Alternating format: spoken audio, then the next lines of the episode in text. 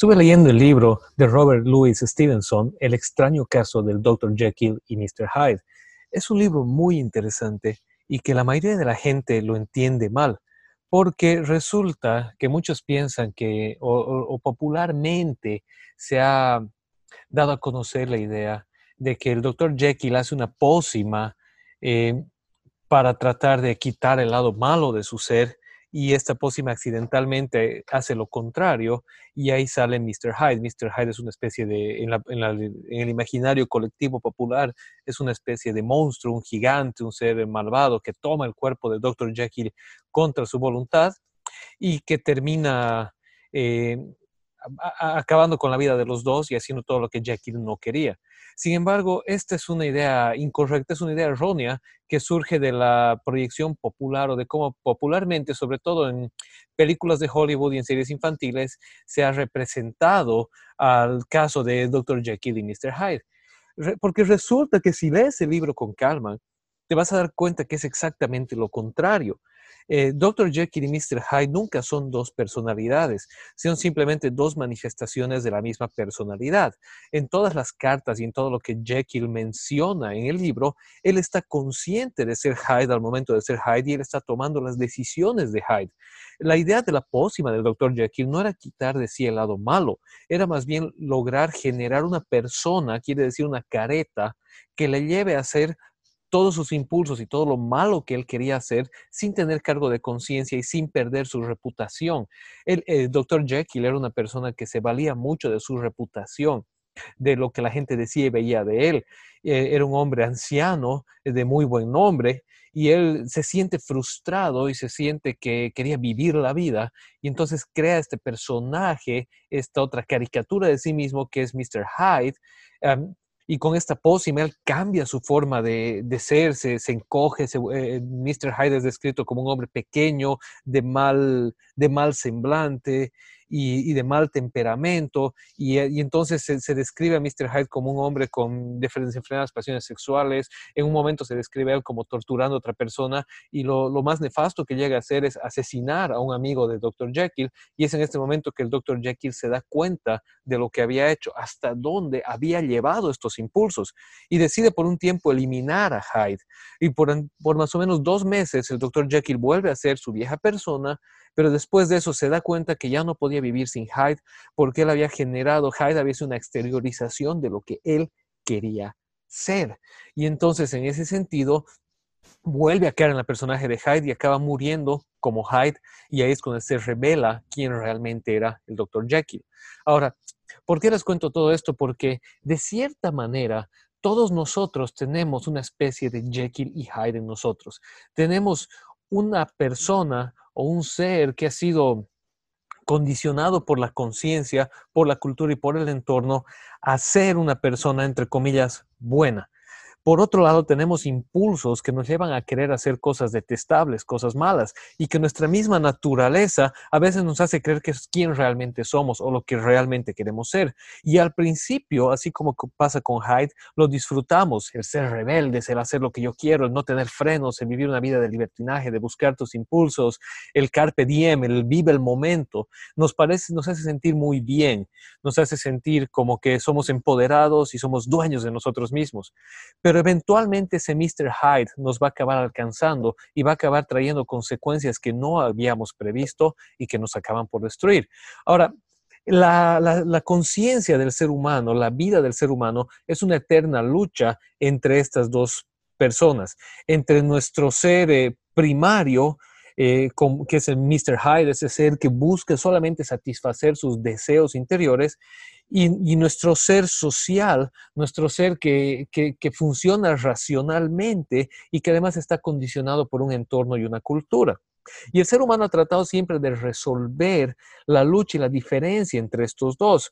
Y entonces ha, encontrado una serie de teorías en la psicología, en la antropología, en la sociología, para tratar de, resolver este asunto y de poder encontrar un equilibrio o dar libertad a este hombre primitivo sin, des, destruirse a uno mismo. Em, y esto no es nada nuevo. De hecho, el apóstol Pablo en la Biblia ya se refiere a esta lucha interior. Y en Romanos capítulo 7, el, apóstol Pablo escribe y dice, Sabemos, en efecto, que la ley es espiritual, pero yo soy meramente humano y estoy vendido como esclavo al pecado. No entiendo lo que me pasa, pues no hago lo que quiero, sino lo que aborrezco. Ahora bien, si hago lo que no quiero, estoy de acuerdo en que la ley es buena. Pero en ese caso ya no soy yo quien lo lleva a cabo, sino el pecado que habita en mí. Yo sé que en mí, es decir, en mi naturaleza pecaminosa, nada bueno habita. Aunque deseo hacer lo bueno, no soy capaz de hacerlo. De hecho, no hago el bien que quiero, sino el mal que no quiero. Y si hago lo que no quiero, ya no soy yo quien lo hace, sino el pecado que habita en mí. Así que descubro esta ley, que cuando quiero hacer el bien, me acompaña el mal. Porque en lo íntimo de mi ser me deleito en la ley de Dios, pero me doy cuenta de que en los miembros de mi cuerpo hay otra ley, que es la ley del pecado. Esta ley lucha contra la ley de mi mente y me tiene cautivo. Soy un pobre miserable. ¿Quién me librará de este cuerpo mortal? Gracias a Dios por medio de Jesucristo nuestro Señor. En conclusión, con la mente yo mismo me someto a la ley de Dios, pero mi naturaleza pecaminosa está sujeta a la ley del pecado. Por lo tanto, ya no hay ninguna condenación para los que están en Cristo Jesús, pues por medio de él la ley del Espíritu de vida me ha liberado de la ley del pecado y de la muerte. Ok, ¿qué es lo que el apóstol Pablo está diciendo acá? Y esto es muy, muy, muy importante que lo entendamos, porque es uno de los fundamentos del etos cristiano, de la manera de ser, de la manera de percibir el mundo del cristiano y, y sobre todo es, es, es, uno de los fundamentos de aquello que la reforma protestante recupera del, en el cristianismo en el siglo XVI. Y es el hecho de que el ser humano se enfrenta constantemente a dos naturalezas, lo que la Biblia llama naturaleza de la carne o naturaleza del pecado versus la naturaleza del espíritu. Y al hablar de la naturaleza del espíritu estamos hablando de la naturaleza de aquello que viene y desciende de Dios. Entonces, eh, la Biblia constantemente describe esta lucha entre las dos naturalezas en el ser humano. En Efesios, el apóstol Pablo dedica los tres primeros capítulos de su carta para explicarnos esto mismo y nos dice que en otro tiempo nosotros estábamos también en el mundo separados de Dios y así y éramos por naturaleza hijos de ira y éramos esclavos de los deseos de la carne. En otras palabras, el ser humano nuevamente lo, describe en Efesios como en Romanos, el ser humano tiene una naturaleza que lo lleva, que, que tiende a que el ser humano se vuelva una especie de Mr. Hyde, que siempre se descubra a sí mismo siendo egoísta, siendo rencoroso, eh, siendo imprudente y haciendo aquello que lo más profundo de su ser sabe que está mal, que se siente bien, que lo hace sentir bien exteriormente, que lo libera, entre comillas, pero que en el fondo de su corazón sabe que está mal, que algo falta, que algo no está funcionando. Eh, Santiago lo describe de otra manera y Santiago dice que esa misma naturaleza de pecado, esos deseos pecaminosos que tenemos, esos deseos desenfrenados de hacer lo que no debemos, son los que nos tientan y nos llevan al final a caer, a tropezar y aún a generar contiendas, batallas y guerras entre nosotros.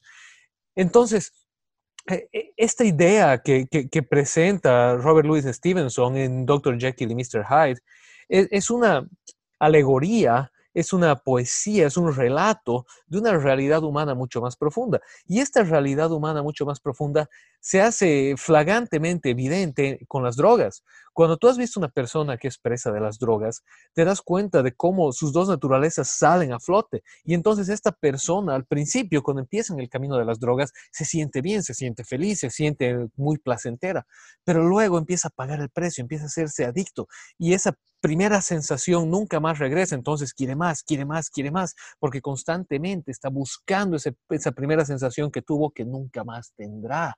¿Y qué sucede? Que tú descubres una persona cuando está limpia, ah, libre de las drogas, es una persona agradecida, feliz, que ama la vida, que quiere una nueva oportunidad, pero que tarde o temprano, em, eh, en la mayoría de los casos, vuelve a recaer. Y cuando vuelve a recaer, ves una persona violenta, una persona frustrada, una persona dolida, una persona que es capaz de herir aún aquellos que ama por, esta necesidad interior que tiene, porque ahora está envuelta por un vicio que la destruye, que la aprisiona. Entonces, ves esta dicotomía en la persona entre quién realmente es y anhela ser y aquello que se ha convertido por ser presa de este vicio, de, este mal que la, que la atrapa.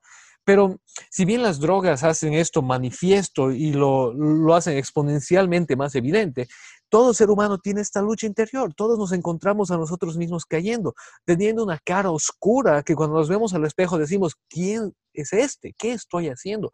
¿Cómo me he hallado a mí mismo haciendo esto? Metiéndome en tal asunto, eh, eh, jalando la pita hasta el punto de que se rompa. ¿Cómo me he encontrado a mí mismo presa de esta situación? Y nos pasa a todos, nada escapa de esto. Muchas veces yo me he encontrado a mí mismo diciendo, ¿cómo he podido yo llegar a este punto? ¿Cómo he reaccionado de esta manera? ¿Cómo he dicho tal cosa? ¿Cómo he hecho tal cosa?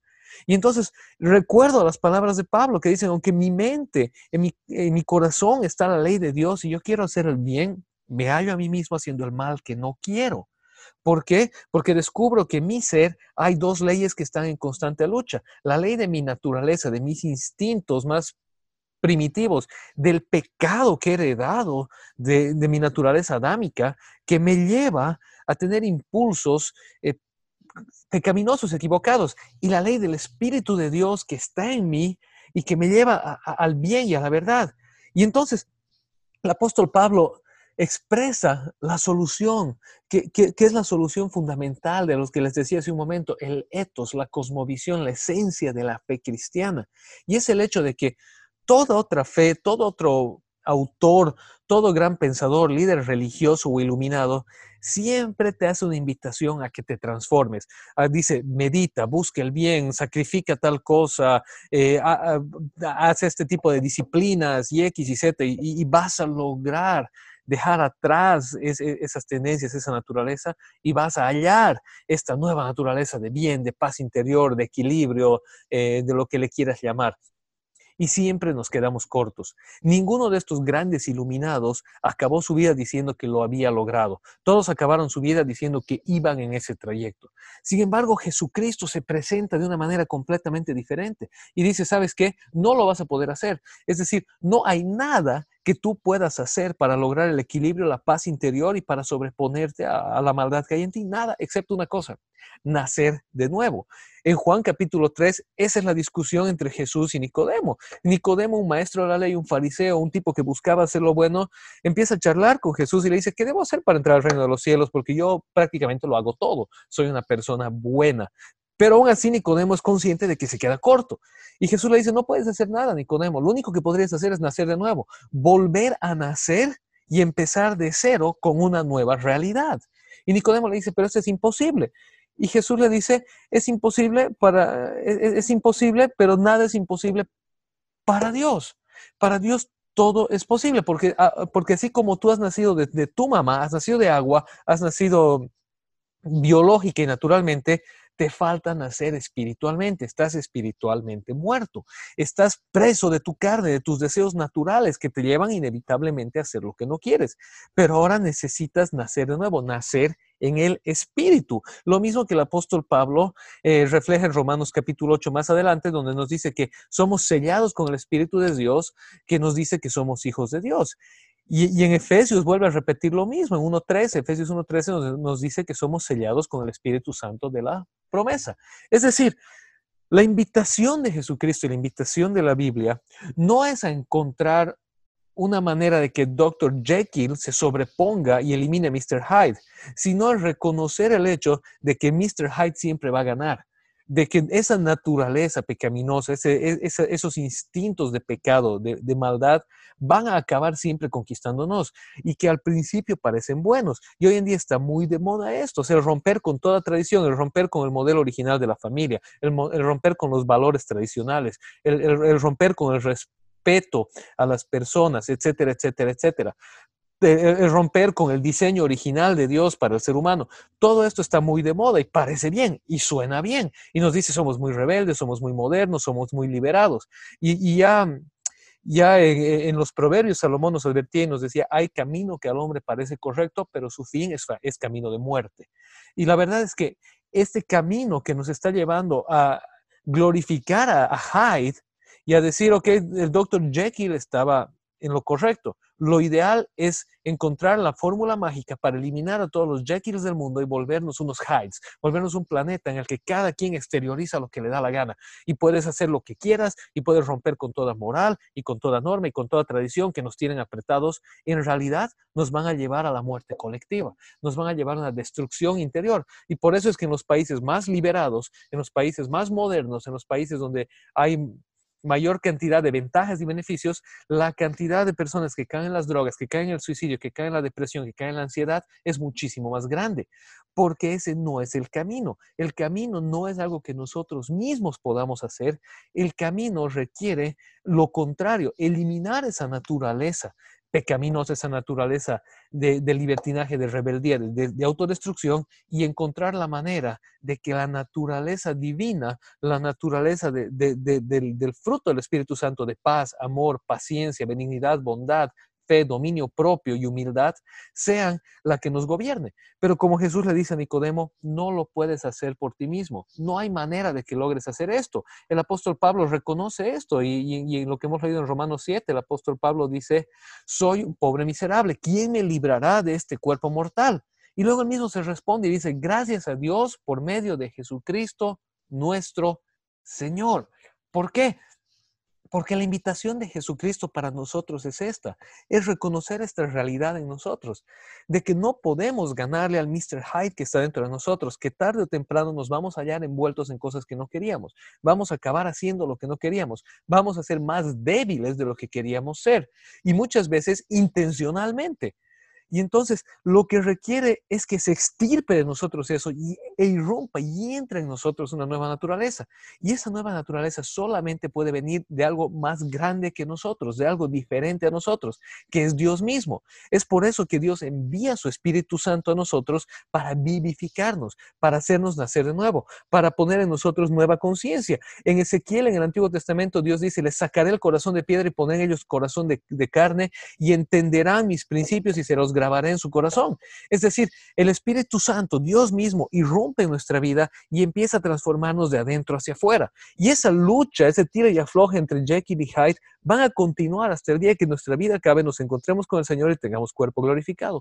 Pero mientras tanto, ahora tenemos un factor externo que le inyecta fuerza al lado bueno de nosotros y es esa nueva realidad espiritual en nosotros, que depende de una relación profunda y real con Dios por medio de la fe. No depende del hecho de que yo lo alcance, de que yo lo haga, de que yo me esfuerce. Depende del hecho de todo lo contrario, que yo descanse, que yo me rinda y que yo me entregue a los pies de aquel que sí lo puede, que es Jesucristo es el Espíritu Santo de Dios por medio de la fe.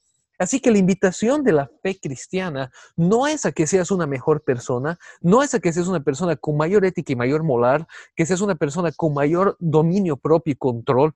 La invitación de la fe cristiana es a que reconozcas que no lo eres y que nadie lo es y que yo tampoco lo soy, pero que hay alguien que sí lo fue. Jesucristo es Dios mismo, descendió a nuestra realidad fue totalmente Dios, fue totalmente hombre y él pudo vivir esa vida perfecta y al vivir esa vida perfecta, él pudo achacarse sobre sí nuestras imperfecciones de tal manera que abrió el camino delante de Dios para que ahora nosotros seamos receptores de esa naturaleza divina por medio de la fe en Él. Es decir, al reconocer que yo no puedo, pero alguien sí pudo por mí, ese alguien entra para apoyarme y ayudarme a ser más como Él. Entonces, eh, la, invitación cristiana nuevamente es a reconocer que no puedo y no a esforzarme, sino a descansar y decir, Dios, este soy yo, este es el, el Mr. Hyde que hay en mí, este es el, el energúmeno, el egoísta, el, pervertido, el, el mentiroso, el traidor que hay en mí que, lo sé dominar hasta cierto punto, pero que me acaba conquistando, me acaba conquistando. Este es el inmoral que hay en mí que me acaba ganando. Pero Dios, yo te pido que tú irrumpas y, hagas a un lado a, este, a, esta persona y empieces a, a, sacar de mí ese otro lado, ese otro lado que también está en mí, este doctor Jekyll que también está en mí, que reconoce el amor, la fidelidad, la honestidad, la moralidad, el respeto. Entonces, eh, el, Dios te invita y te dice, ok, rendite a mí, enamórate de mí, entregate a mí y yo voy a hacer que poco a poco esa tu naturaleza espiritual, tu naturaleza positiva, tu naturaleza de santidad y amor se vayan fortaleciendo y la otra vaya disminuyendo, vaya desapareciendo. Ahora, ¿cómo funciona esto? Esto no es algo solamente místico o abstracto, es algo real, que sí requiere de algunas cosas de parte nuestra. Y la primera, eh, que, que lamentablemente los evangélicos han hecho de lado y hemos olvidado muchas veces, es la confesión. Requiere la confesión de pecados, no la confesión a un sacerdote, la confesión de pecados a Dios, el, humillarse delante de Dios y confesar ante Dios lo que somos, lo que hemos hecho y pedirle su ayuda y su socorro. Número dos, la confesión los unos a los otros. La Biblia dice que confesemos nuestros pecados los unos a los otros para que seamos restaurados. Y sabes qué? Muchas veces el cristiano, el evangélico, ahora dice, yo le digo a Diosito y se acabó. Sabes, si hemos pecado contra alguien, necesitamos, si tenemos la oportunidad, confesarlo y decirle, perdóname. Y la confesión debe ser mutua. Perdóname, te perdono. Y buscar ayuda. Buscar la ayuda cabal que nos permita salir de, muchas situaciones. Pero recordar que la ayuda es solamente una herramienta, porque sin la ayuda principal, que es la del Espíritu Santo, no vamos a poder salir, no vamos a poder vencer. Entonces el apóstol Pablo dice y exclama, por lo tanto, no hay ninguna condenación para los que están en Cristo Jesús, pues por medio de él la ley del Espíritu de vida me ha liberado de la ley del pecado y de la muerte. El Espíritu de vida, el Espíritu que entra a mí me transforma y, y, empiezo a caminar con Él y me empiezo a entregar a Él y me empiezo a rendir a Él. Y me acabo dando cuenta un día despierto y me doy cuenta y digo, wow, ya no soy yo. Ese viejo egoísta, mentiroso, eh, desleal, pervertido, tacaño, temeroso, ya no está.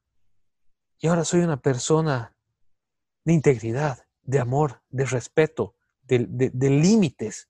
Y eso no es algo malo, eso es algo bueno, que me libera, que me hace feliz.